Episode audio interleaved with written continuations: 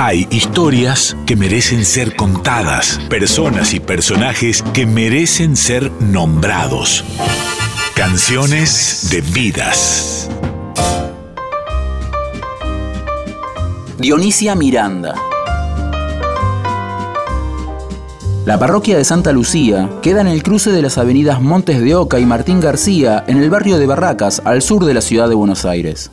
Entre las décadas de 1820 y 1840, cuando Montes de Oca era conocida como Calle Larga, había en sus cercanías una pulpería muy concurrida.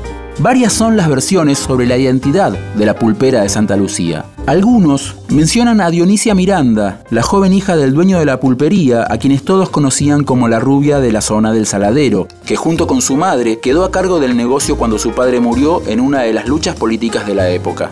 Otros cuentan la historia de Ramona Bustos. En esta versión, Ramona también es la hija del dueño de la pulpería, que despertó el amor de un tal Miranda, un joven unitario, poeta y guitarrero, asiduo visitante del local. Según esta versión, huyeron juntos rumbo a la banda oriental una noche de 1840.